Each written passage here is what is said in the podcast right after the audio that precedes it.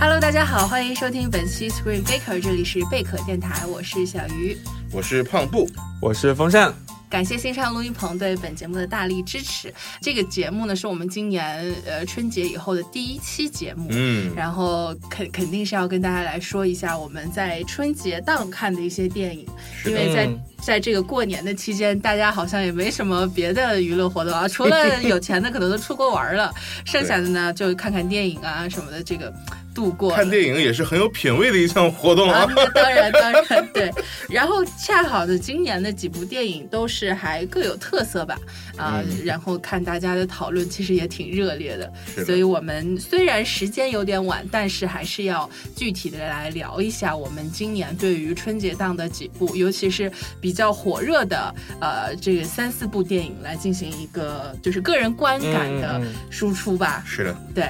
然后大家可以通过呃贝壳电台贝壳 Radio 找到我们，还还有就是我们之后的一些节目也可以。虽然说过了个年，但是千万也不要把我们忘记啊！今年也要大家一起继续一起看电影，对，一起聊电影。哎，先说说今年春节档你们最喜欢哪部呢？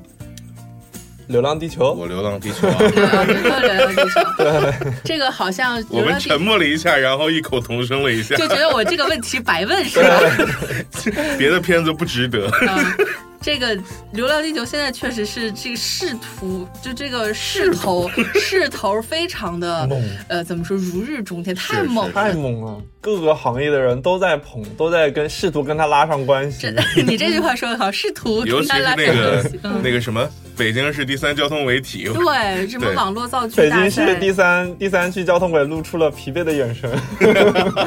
都在蹭他的热点，真的是对。包括我们也是在之后还说策划一期这个科幻系列的，因为我们之前有有这个系列嘛，然后跟大家讲了近未来啦，或者说跟这个外星人接触，所以我们还说要不要策划一起末日末日科幻系列，也是大家期待一下。对，非常努力的想要坑挖好了，大家积极跳。坑挖好了，然后非常激动，想要就是乘上《流浪地球》这艘大船，对对啊，提提高一下我们的这个热度。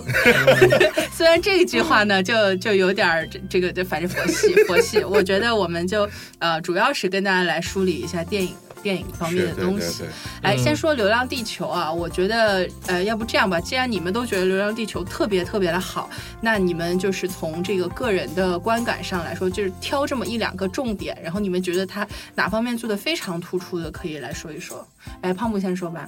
我特别喜欢《流浪地球》，是首先，呃，尤其是第一次观影啊，我看了两次，第一次观影的时候真的是震到我了，就是因为。这种体验是始料未及的，就其实大家都在说嘛，对，就是全身在抖。天哪！就是因为你是让这个看着画面让动的是吧？没有，我我看的是三 D，不是四 D。就其实我的意思就是，它是超出我的体验的。我没有想到国产片会拍成这样。嗯，不管是从就是剧作层面上，尽管剧作很多问题啊，但是就是它的整个的表达的空间。还有它的呈现的效果，我觉得是足够去形成一种至少在国产片的话语体系里的震撼。然后它的科幻层面的一些东西，嗯，我觉得其实至少来说是在科幻片的平均水准之上的一个一个效果。另外，我很喜欢的就是刘慈欣，呃，就是它里面是刘慈欣的那种科幻的浪漫，这种浪漫是比较。比较东方吧，就是其实很多人说他是比较东方。这个是导演自己说的，他说就是把这个带着地球去流浪，这个非常符合中国人这叫什么破家值万贯。我对这个事儿的理解就是这么看的，就是再怎么样，我们不能丢下我们的故土，这个是非常有我们本土情节的一个点。所以当时他找到这个这个突破口的时候，他也觉得很开心，因为呃，我看他采访，他是说他去到好莱坞，然后借鉴那边的体系，然后。就聊到这个故事，人家就会问他，嗯你为什么是会带着地球跑呢？对然后按照呃他们的思维，可能说我们会去呃移民，或者说是乘上一个宇宙飞船去寻找新的家园等等。然后他也不知道怎么想，就第一呃，嗯就就是结合自己一些体验嘛，就说不行，我在我刚买了房子，房价很高，我这个舍不得。然后他突然就发现，哎，这其实是一个中国人的这么一个思维，确实是有这种故土情节的。就是这个东西其实没必要美化，就是这个带着地球走未必是一种真的是那么。正面的一个什么，我怀念故土什么，破家值万贯，不是说我怀念故土不舍得离开，是我家大盆小碗的我全都得带走，嗯这就是这就是中国人搬家的时候的样子，嗯 就是就是就是这种状态，你知道，就是很亲切。我不是说他高高大，他就是亲切，嗯，就是这种感觉。所以我们其实就是看到带着地球走，我们中国人第一意识不会说有。就是有感觉，就是说我为为什么非得带着地啊，球？对对对，我们觉得很自然对。你盖飞船不行吗？但我们就觉得好像这个不是一个特别伪的一个命题啊，就是就完全没有意识到这是个问题，就对很自然啊，肯定要带着地球走。对对对，对对，嗯而且就是，其实我对很多网上的对这种，就是因为主要是下这个地下城这个抽签嘛，三十五亿人这个问题，就这种残忍，我其实也没有成为我观影的时候的阻碍。我觉得说，所谓法西斯美学的这帮人啊，我觉得基本上，嗯，他们可能对于这个世界的理解跟我不太一样。嗯，所以你就是从他这个整个呃塑塑造的这么一个科幻概念，还是觉得它很好。就很好，也很我亲切就是嗯整体上的东西，我觉得非常之好，就是好。那风扇呢？风扇，你觉得它哪方面就特别打动你呢？呃，我先说一个点，最打动的，我觉得还是第三区那个那句那句广播，就是它这个细节。你好感对这个！这个片子，首先我说点感性的，就是这个片子它的细节是很打动人的，就是第三区，因为我记得这个片子里面用了四次嘛，嗯嗯真的是点睛之笔啊！比如第一次的时候，你当第一次听见这这个广播的时候，你觉得哎好，这个肯定是一个特别哎很搞笑的东西，大家都在笑。嗯，那你第二次听的时候，我记得是那个谁，是那个吴孟达饰演的那个爷爷的角色，带着大家逃生嘛，对对对，然后你就会觉得哇，特别的紧张刺激，然后千万不能什么亲人两行泪啊什么什么之类的。然后等到第三次他广播的时候，是那个吴孟达饰演的爷爷刚死，然后对对户口那个角色他处在一种选择的状态，他是要回家呢，还是要继续什么是苏拉维西的那个另另外一个任务，让大家爷爷刚死的话，那个话就特别伤感。对，然后那个时候我那个时候就真的就特别的感人，嗯，然后等到第四次，他他这句话再次想起来的时候，是那个地球已经脱离了木星的轨道，然后户口他成长为了一个新的那种怎么说，就是驾驶员嘛。初级驾驶员刘启。对，然后 对，然后这个时候嗯你就会发现，他就是代表着就是地球人的年轻的这一代，他承载着人类的希望，对就，是继续向前进了。然后你就会觉得这个第三期交通委的广播实在是神来之笔，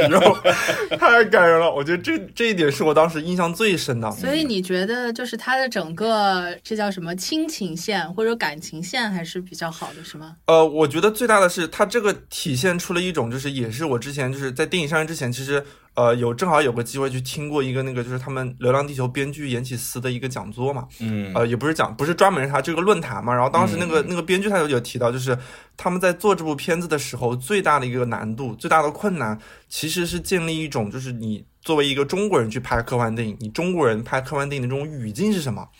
所以我觉得这个北京第三区交通委它这个东西的嵌入，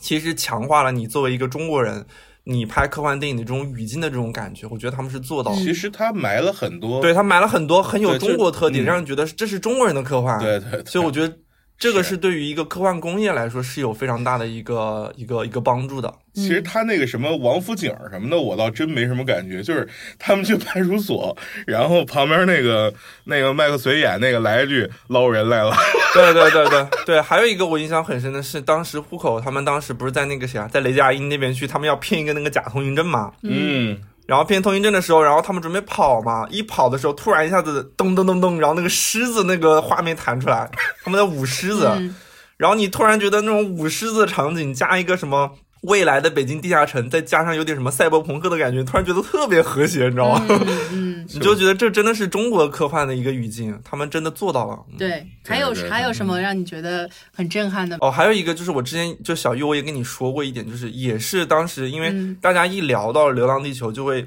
联想到刘慈欣那个《三体》嘛，因为《三体》其实是它是立项在前，但是它最后因为各种原因，它就等于就说一直是呃现在还没有出来嘛。对遥遥无期。对，然后当时也是燕吉斯，他当时说了一句话让我觉得感触很深，就是他说大家不要再说《三体》的坏话了。他说没有《三体》过去的那些种种努力，可能就没有我们今天这么，呃，就《流浪地球》的上映，就是就他们的制作团队里面也有很多《三体》的制作团队的人。嗯，对。然后包括他还提到，就是说《流浪地球》里面不是有很多那种冰原的那些特效嘛，就会有那种场景。然后他还用到了很多原来像什么《南极之恋》的那些什么制作团队的人，所以你嗯，他一提到这个东西，突然你瞬间你就感觉通了，就是就真的是就是好像就是原来《三体》它铺了几块砖，然后呃《南极之恋》铺了几块砖，然后可能还有一些片子铺了几块砖，然后《流浪地球》铺了很多砖之后，然后他把中间的这些空隙填上之后，你就会觉得这就是就变成一条路了，就是中国科幻电影的这条路就这么形成，它是一个过程。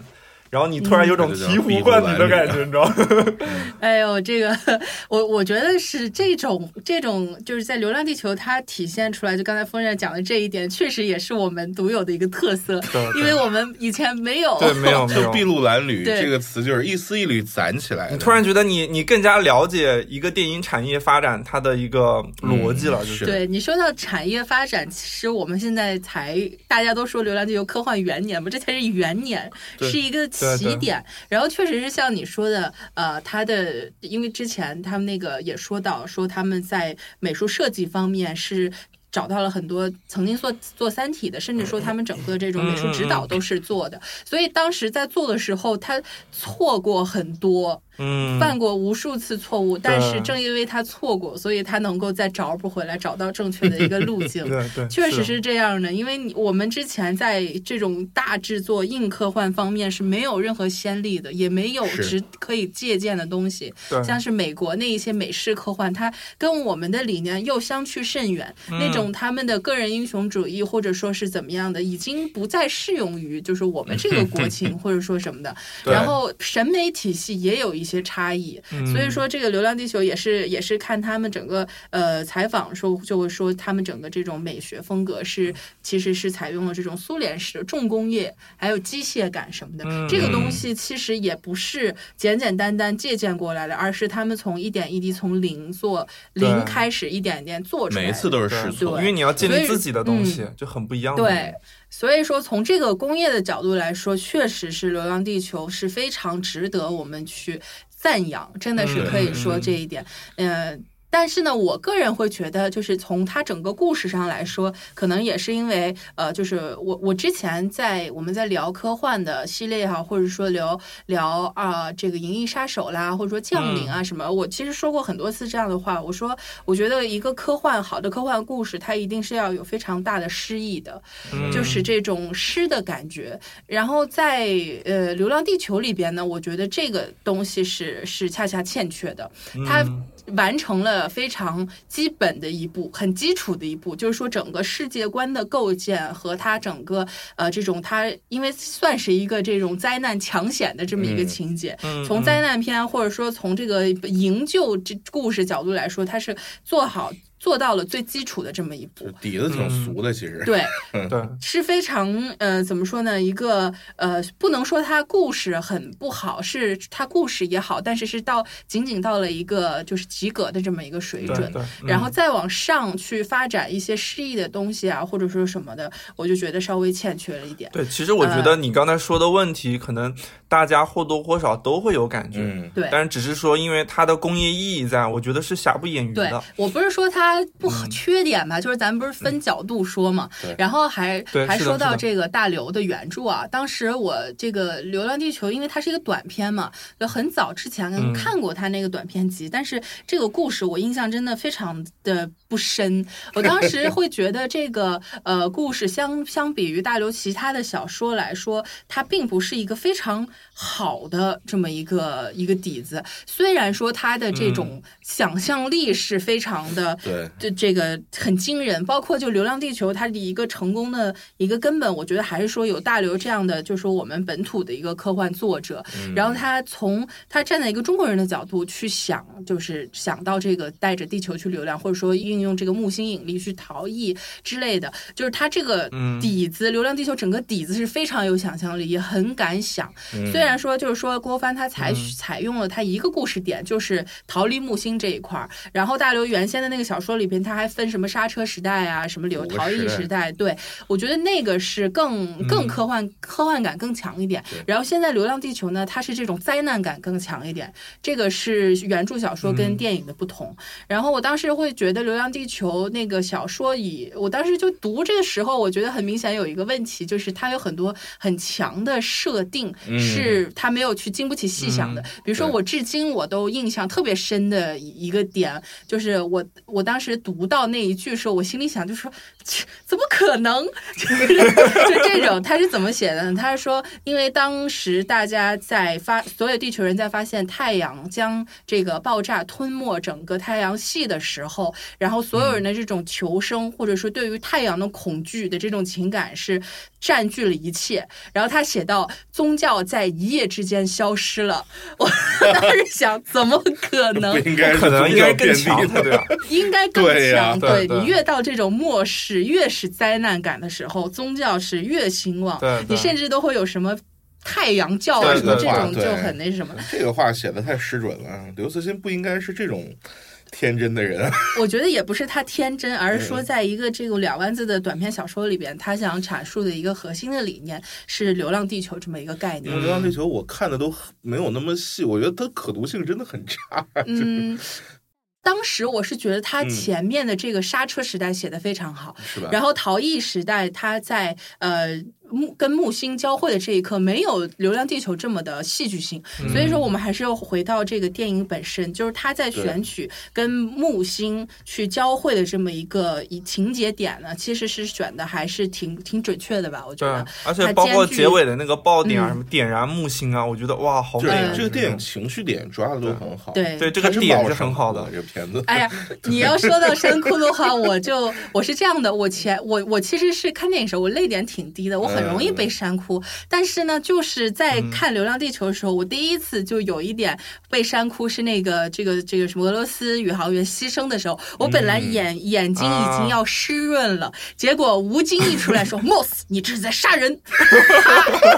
就就把我眼泪给逼回去了，好笑。我真的，我当时一点都不骗你们，我眼泪瞬间就干了。我就是第三区广播的时候哭了一下。哎呀，所以所以说，我觉得。我这个片子要不是吴京的话，我我也是会被煽 哭的。没有，其实这个真的是选角问题挺大的。嗯，我觉得几个角色都不是那么的到位。对我们还是就是说说这个他他整个的这么一个工业体系嘛。还有就是他在这个里边，其实吴京他我并并不是说他不好啊，他就是带资进组这个事儿呢，也确实促成了《流浪地球》现在这个样子。他最后补拍的这个为他加的这个结尾呢，确实还是还是挺就像风然说的挺震撼的。他在里边致敬一些二零零一的点啦，致敬这个星际穿越点也好，什么其实都跟这个空间站有关。对，是的，这一些东西我觉得是致敬也好，或者说借鉴也好，这是一块儿。然后《流浪地球》这一块呢，这个是完全我们自己本土的东西。其实这两者结合起来还是呃不是非常突兀的，还是比较好的。嗯，行，那我差不多我们《流浪地球》就说这一些，然后之后我们就会这个在比如说科幻系列里边再具体的聊这个事儿啊。嗯。然后下面我们要说的是下面一部电影，这个《疯狂的外星人》是啊宁浩导演的这。这一部，然后哎，风扇，你你觉得这一部怎么样呢？哎，不太行啊。对对，不太怎么说？我觉得这个片子有点太瞎胡闹了，就是，嗯，对，因为它很明显，它还是讽刺嘛，以讽刺喜剧为主。然后，但是我觉得它讽刺的点有点太 low 了，就是，其实这个片子，呃，对于我来说，它的，呃，我最不喜欢的地方是在于它的一个那种话语权的语境嘛，就是你一部片子，你作为一个怎么说，就就作为一个主体，你肯定是要对观众施加某种影响的嘛。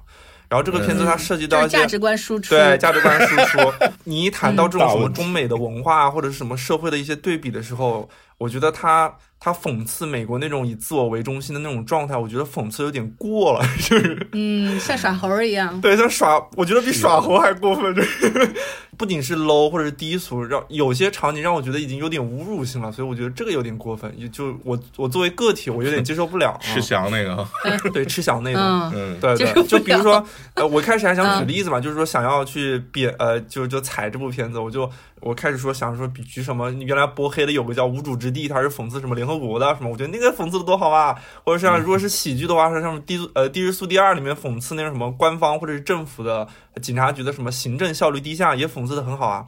但是他这种就是、呃太过了。对，太过了。然后我嗯我还想到一个我觉得比较恰当的一个例子是，原来原来有一部那个《北京上西雅图》，大家应该都看过，嗯它其实也是讲中国人在美国的故事嘛。嗯然后它涉及到了也是中美的一个文化和社会对比，其中有一个场景就是。两位主角走到一个婚纱店里面去，然后婚纱店里面有一个基佬小哥，你们还有印象吗？有 有有，非常有对，印象就是对，我不说主角演员哈，我就说主角他那个符号，就是你你如果从符号上面来讲的话，呃，那个基佬小哥他其实是是这部电影他是在刻意的去压，就是那个美国本土的那个雄性荷尔蒙的这个元素，嗯然后但是他是想要用这种方式去抬高中国大叔的一种形象，然后他比如说他温暖，他睿智，然后他成熟，然后他顾家什么什么之类的，嗯然后他是想要建立一种让大家去认可这种中国大叔的形象，可能他就会用一种轻调侃的方式，让你觉得特别好玩，去搞了一个基佬在中间弹个兰花指什么什么之类的。嗯我觉得这种是 OK 的。嗯然后，但是《疯狂的外星人》回到《疯狂的外星人》的话，他就是用一种，就是你可以通过轻调侃，或者是用宁浩特别擅长的黑色幽默的方式，达到同样的目的去建立自己的话语权的语境的时候，你为什么一定要用一种让人家跪在地上，然后踩着人家的方式来实现呢？嗯我就觉我大概得懂你的意思这是我不对认可的。对这个确实也是《疯狂外星人》他整个这这个口碑危机里最被边诟病的最被诟病的一对对点。对，哎，对对那碰碰你嗯你怎么看这部电我影的？我是很喜欢的，因为嗯就是这部电影跟宁浩的作品的之前的对比起来的话，嗯。它没有那种锋利锋利劲儿的，就是这是一部纯玩闹式的东西，就是所有的那些什么嗯。讽刺啊什么的、没有不存在，全是小聪明。嗯。就是它里面，你说他讽刺了什么？他讽刺，这这基本上就是在黑美国人嘛，他没有讽刺，这就叫黑，他不叫讽刺。你给人国会大厦也崩了，然后这个，对对。然后美国的高级特工、精英人士，然后吃个那啥，对吧？还有那个宇航员的刻画也非常的 对啊，就是哎呦，就是弱智一样。我觉得就跟弱智一样我。觉得很刻板，很很很刻板化，就是但是就纯黑，但是他作为一个喜剧来说，他的喜剧点埋的都特别的，就是有笑点。你如果说在过年你挑你你如果不考虑它是宁浩，你就纯把它当做一个那种港式的，可能偏屎尿屁一点儿的那种烂恶俗喜剧，嗯就你会觉得这个片子就很有效啊，就很很很招笑。包括他的，嗯虽然我说宁浩的这些东西是小聪明，但是这些小聪明还是能逗你的。比如说那个，我我我笑疯了的就是那个，你记不记得他太空那个《二零零一太空的漫游》那个主题曲嗯啊？查拉图斯特拉如是说嘛。嗯然后一开始的时候，那个外星人的时候，那个音乐响起的都是就是原版嘛。嗯然后后来那个外星人换成猴了之后，就就是一个民乐版的，就是唢呐跟锣就敲起来的一个。就我这种点就是非常能够刺到我，就是我觉得过年的时候你看这么个电影也没关系啊，你不一定非要去找嗯宁浩原来那种，就是他原来的喜剧《疯狂》系列的前两部，包括《无人区》什么的，你看完之后，虽然说你是笑着疯狂笑着看完的，但是你下来看完之后，你内心很悲凉。嗯。就是喜剧嗯。它的内悲剧内核其实特别的强，但这个可能就你看完之后就是笑，嗯然后就开心，那嗯我觉得也 OK 啊，对对，毕竟过年嘛。对，然后 我觉得还是期待不一样。如果你只是抱着一种合家欢、过年的氛围去的话，可能就不会像我这样子出因为。你 宁浩这个名字，我是抱着我是抱着就是宁浩的名字，然后我会觉得我想要从这里面去得到一些更多的东西。嗯，他给你的比如说黑色幽默，或者是对更多悲凉的东西，或者是更多启发，我是抱着这样的目的去的。然后我一进去之后，这不是吓死我吗？哎，所以说宁浩前两部分儿都八点几，这一部我觉得其实最现在的评分肯定是低的，这是一个观众就像你一样，他有报复性心理，对对 对。但是对但他也没有达到那么那么差，嗯，我觉得。我个人的观感呢，就是我我也看到了风扇说你说他很很过分的那一点，但是但是我反过来一想，我就说，哎，算了吧，这个美国人都黑了华裔多少次了，他再黑一次怎么样？你给我忍着报。复心理，对，有这么一个平衡心态嗯。然后然后胖木说他很就是喜剧方面做的很好，我是很认同的。嗯。然后关于风扇刚才说，呃，就是说对于宁浩的期待有所扑空，我是我是这么觉得的，就是说这种犀利也好，或者说呃他的这种锐气也好，其实是一个并它并不是一个成会会很很恒泰的一个东西。反而是他的一些技术手段，他的一些黑色幽默，还有就是在这个里边这种市民小市民心理 这种底层人物反精英主义，这些是他的这些手艺活儿，其实都还在。对对对，都还在。对嗯然后在这个里边，我还是觉得他对于这种整个这这个呃人群人群的观察，也咱也不说中国人啊，这中国人也分很多不同的人群，就是他对这个人群的观察是非常精准的。嗯。嗯。我就对他在这个里边，这训训猴也好，或者是后来跟跟猴喝酒，然后跟外星人说都在酒里了什么的，这个东西，我因为是这样，就是说大刘原版的这个《乡村教师》这个小说啊，它里边有一个精髓，一个核心的点就在于说是这个乡村教师他教出来四个学生，一个村儿里特别穷苦四个学生，倾其所有教会了他们这个力学定律，牛顿力学定律，，结果外星人呢，现在就要因为这个高级文明嘛，就说要把你们给灭了，所以就要抽查样本。等于说正好抽到了四个学生，说：“哎呀，你们会这个力学定律，真的，你们这是一个高级文明。”然后，然后地球文明就得以生存。我觉得在这个一零年，就说宁浩看到这个小说里边，他是非常能够明白这里边他有、嗯有他善用的一些东西。对对对，就是这种呃，就是这种底层，底层的人，然后还有这种底层的人，就莫名其妙的把人类给救了，这是一个非常黑色幽默、对对对对很讽刺，然后又很有意思的事情。我觉得这个本土的，是很对本土很本是是是土对。是是，这个是宁浩他自己本身就就爱写的这些东西。你不光是赛车，还是石头这种，就跟以前也黑过什么外国的特工啊，这种台湾黑帮啊，总是这么一个不起眼的一个小市民，就莫名其妙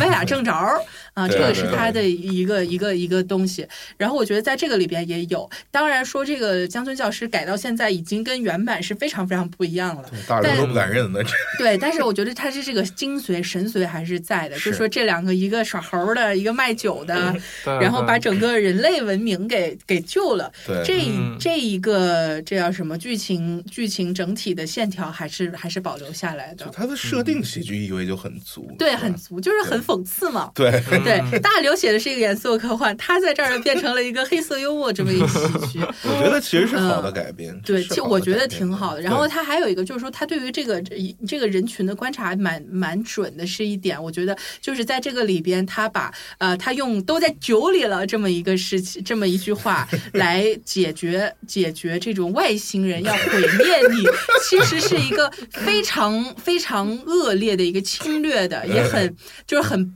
对于人类人类文明来说很悲哀的一件对对事情，嗯但是为什么能够凭借一句都在酒里了，把这么一个大的问题化解呢？就是之前也就是说，他们有人说到说这个中中国的这种文化，其实就是有仿佛这个传染病一样的，就是传染。对对对，这种效果特别特别强，就是这种文化大染缸，什么事情到了这儿来都变成了，都带上了都得这种中国的颜色，啊，还有就是他这个电视里边这种吃火锅也好啊，啊，然后这个拿什么东西都金泡香泡酒，对泡酒，什么都能泡啊，什么都能涮。对其实这个就是一个中中国某这个人底这这叫什么呃底蕴里边的一个，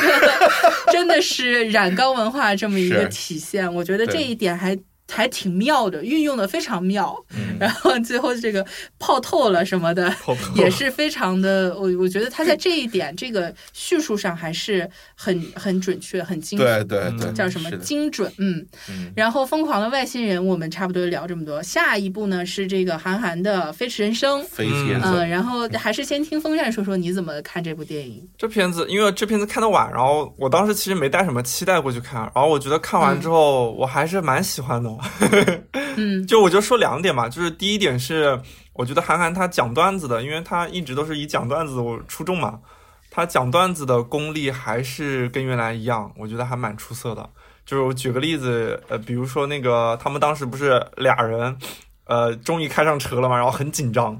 很紧张之后，然后后来他就说那个什么，他本来是想说那个蓝牙连上了嘛，他说成了连牙拦上了嘛，然后另外一个人很紧张，拦上了，然后我就觉得。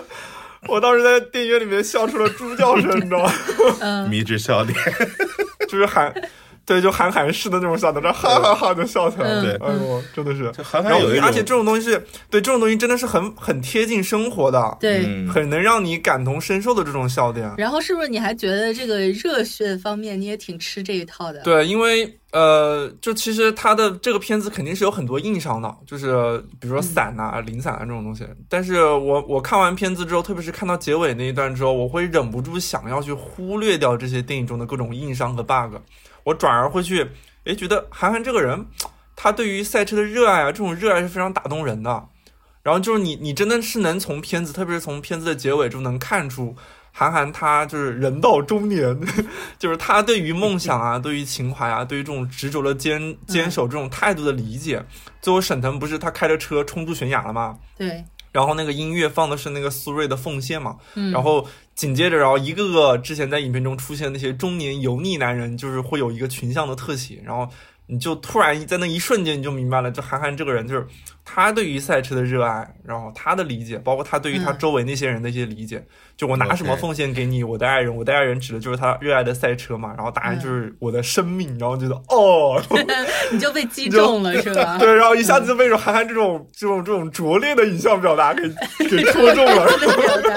哎，哎，风扇，你你别不承认，我觉得你肯定还有一点觉得就是很很让你为这个影片叫好。你是不是觉得这里边黄景瑜非常帅？黄景瑜帅歪了。你看我就知道，我太了解真的很帅，真的，嗯特别是这样结尾的时候，不是有那个慢动作特写吗？嗯，你就会发现黄景瑜在那一群中年油腻男人中间就散发着金光，你知道吗？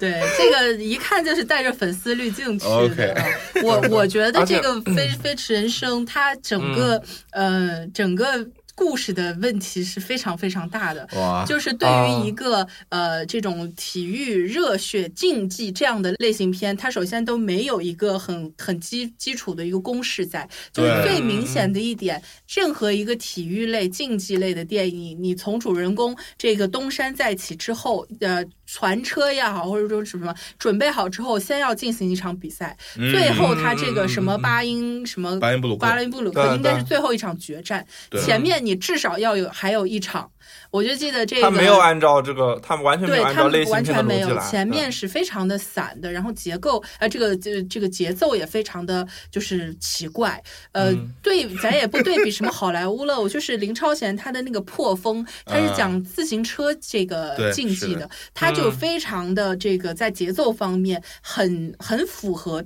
对于这个体育竞技类电影的这个预期，就前面一小战，后面一大战非常标准，然后整个情绪铺垫也很足，它是全部用这个竞技精神来来穿这个影片的。但是这个韩寒这一部，他他他用来穿影片的情绪，其实是他一个八零后文艺这文艺男青年的这么一腔热血，对就说什么我拿什么奉献啊，或者说我多么热爱啊，嗯。我当单亲爸爸呀，什么 我怎么怎么着，对，他是全部用他非常私人化的这个情绪去穿对。非常私人化的。对，我就我我之所以喜欢这个片子，就是也有一点就是像你刚才说的，我我看这个片子前前面我就是在看段子，嗯，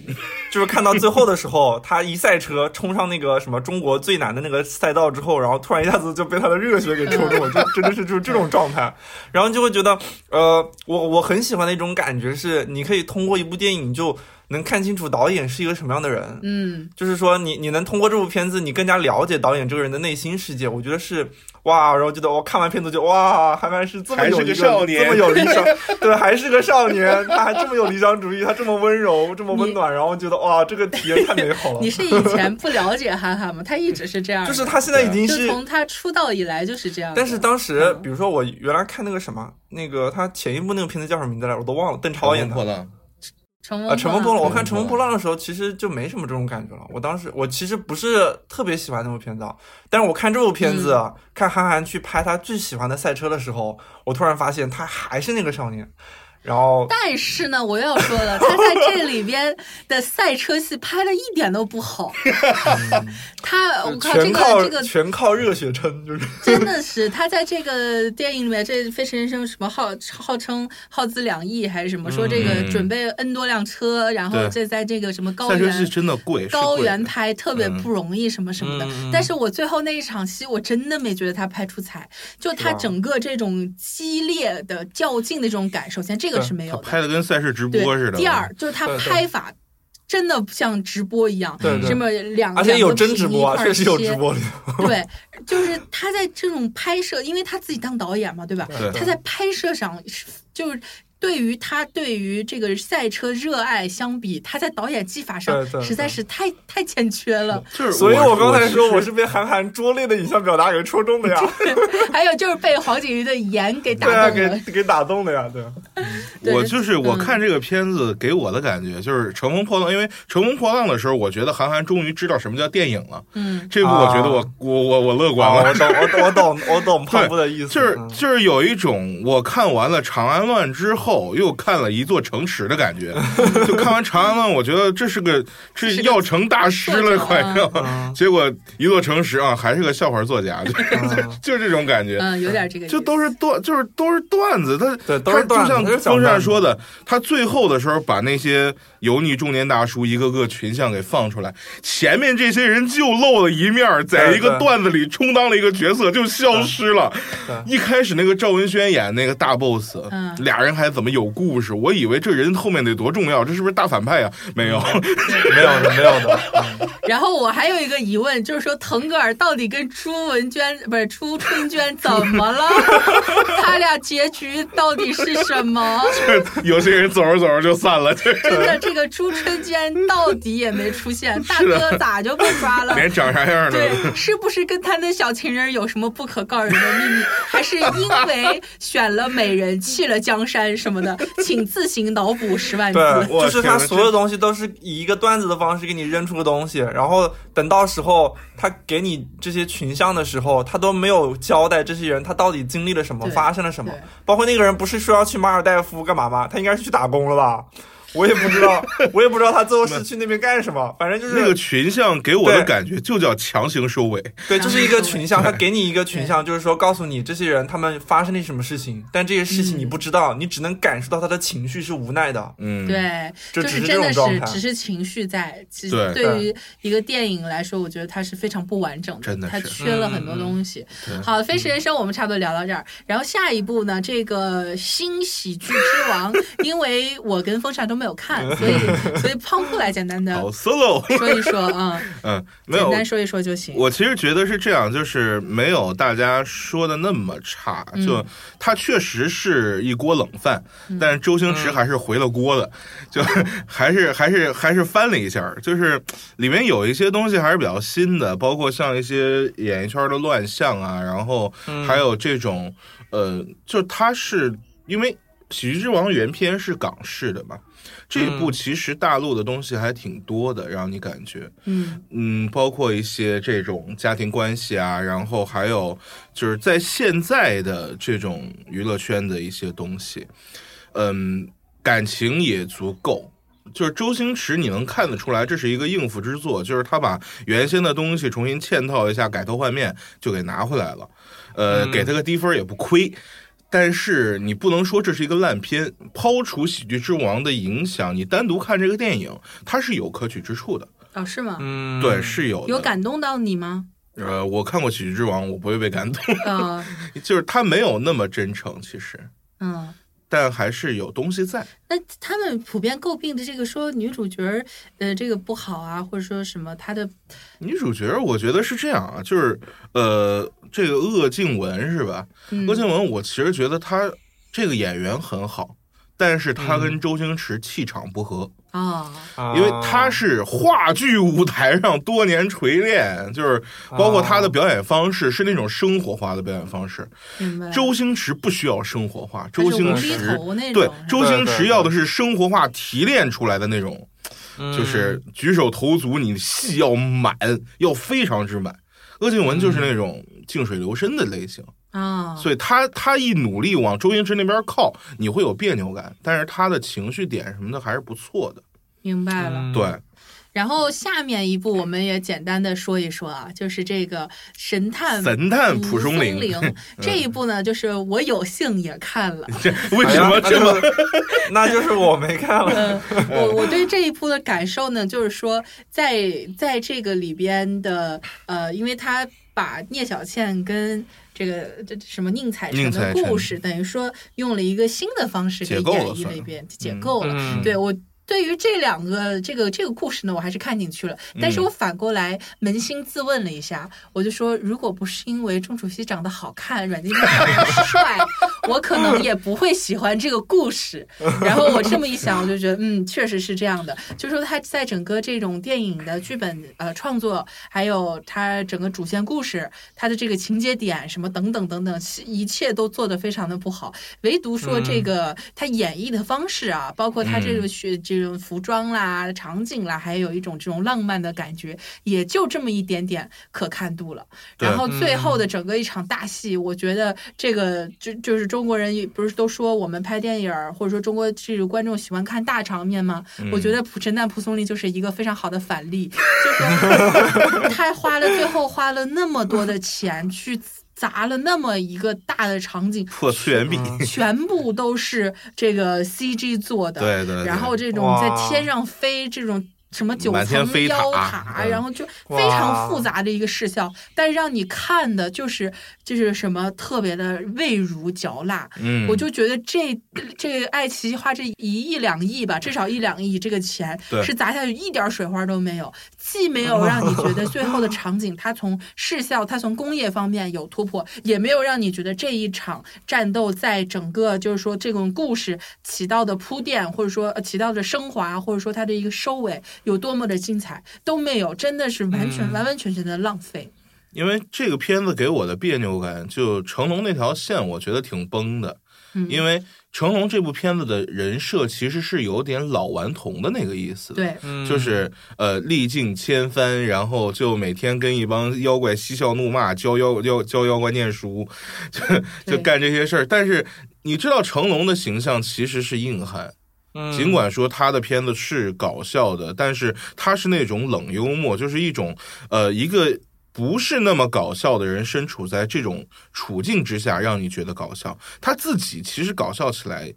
有点尬。有点尬。对哦然后呢，然后成龙那条线可以说跟聂小倩他们这条爱情线也没有多大关系，对，也没有真正影响到这两个人的爱情。没有。对，就是硬扯进来，然后增加点票房号召力是吧？没有，就是就是这个事情旁。观者，就是你可以理解为，因为神探蒲松龄他还是想要去嵌套一些侦探元素的嘛，啊，然后有那个什么笨警探啊什么的，但是成龙其实就是一个侦探进入到一个呃处境当中，他想去解决这个案子，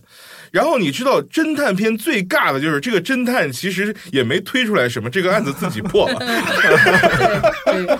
所以说从神探蒲松龄这个角这个片子角度呢，其实我们能够看到，说成龙他一一往往往往的这种在尤其是这种合家欢的档期里边，这种票房号召力是非常厉害的。但是嗯今今年在这个神探蒲松龄中，我们看到就是说，当他不再能够起到他的一些呃这种标志性的作用的时候，嗯那么这个所谓的票房号召力其实也就不在了。对对，其实是这个这这么一个问题嗯，啊，然后最后一部这个《廉政风云》现在已经是凉的不能再凉了，但是但是因为胖布叔他对这个电影怀着满腔怒火，我要骂。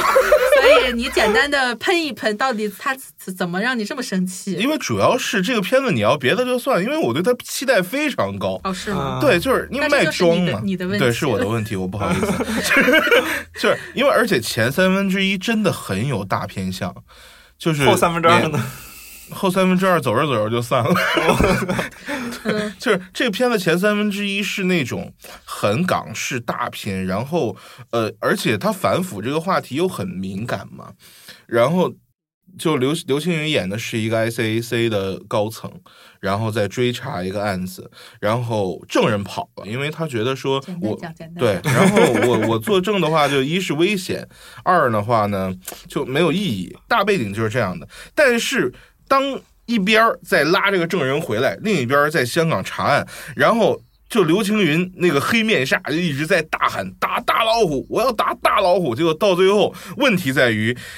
大老虎不知道是谁，到最后都 到最后连个名字都没有。哦，真的呀就跟个就跟个二愣子似的，一个小年轻人就在那儿，我要杀了他，我要杀了他。然后另一边那个证人最后翻出来，他是那个大老虎的会计，结果他其实是一直在偷钱，当他是真正的大反派。这种故事怎么看？哎呦，就他是他是想在港式的那种，他想重复一个无双嘛，嗯，就很明显，就是最后这个证人其实是大老虎。反转嘛，反转，对呀、他想反转反转，结果这个反转真的很尬，嗯。就是这种高智商的偏，这种就是港式的高智商犯罪嘛，加上这个反腐这个题材，两个就是他没融到一起去，而且两边都讲毁了。嗯，就最后就是整个片子，就你看着前面的望着，呃看着后面的望着前面的，就这个状态。到最后看完了一头雾水，你到底要说什么？啊，那就是这个片子它是就还是说野心很大，野心很大。是这个故事是不是题材也有一些限制呢？我觉得还好，其实港片在这方面的限制已经已经是很松了，而且它的尺度远远没有达到《人民的名义》啊，他一直在喊打大老虎，打大老虎，那个大老虎就跟个也不知道他到底为什么能成为大老虎，嗯。他背后到底有谁没有说。就好像听你这个形容，仿仿佛这个冰山只露出一角，还有第二然后下面的所有都没有拍。就是这个冰山是个玻璃的，好吧，行，你撞一下碎了，嗯，你这么说我就明白了。嗯，对，呃，那这个题材还挺浪费的。非常浪费，令人悲哀。行吧，我觉得我们把整个春节档就是这个这个真人电影都说了一遍，小猪佩奇跟陈思墨 咱也不不说了。嗯这个听众们有有孩子的可以去带着看一看。对连我都没去看小猪佩奇，对啊，我不用去哦，看了。我们我们就不参与了。然后这个真人电影里边，你看我们前面也说了，比较这个头部的三部影片里边，我们对《流浪地球》的这个评价是非常高的。嗯，对，所以说今年这个春节档能出来这么一部，我觉得已经是在这个这个档期，呃，这个价值已经体现出来了。嗯，对，所以说还是挺开心的这么一件事情。是的，行吧，那我们就这个本期这这叫什么呃春节档盘点就聊到这儿，然后下面、下面一期节目呢，我们就会跟大家来进行这种奥斯卡的预测。嗯我们在二十四号也要颁奖了嘛，所以我们就每年的惯例要进行一个打脸预测，嗯我们就来聊一聊我们心中可能会得奖的一些影片是什么。嗯啊，然后就对这个这个电影呢，就是一年年复一年，年复一年，然后每一年每一个档期过去，又有每一个奖项，它到了春季档、暑期暑期档什么，就是真的是年复一年这么一个循对对环，对嗯，就是哎，真好。真好，就就有的时候会觉得，哎，怎么一年又过去了？我可又又要聊奥斯卡了，就有这种感觉，嗯，感觉好像奥斯卡还没过多久，怎么又来了？就是又来了，或者一聊到某部片子啊，它是前年的吗？我怎么记得是去年的？对啊，你看你现在聊《La La Land》，你你你对啊还还是很新，还是很还是感觉新很新的。是的。是的，行吧，那我们就这个就就聊到这儿哈，然后感谢大家收听本期 Screen Baker，我是小鱼，我是胖布，我是风扇，我们下期再见啦。拜拜。要更好音质和录音体验，欢迎您来新畅录音棚，地址永嘉路三十五号五零一到五零二室，电话幺八九幺七零七零二六五。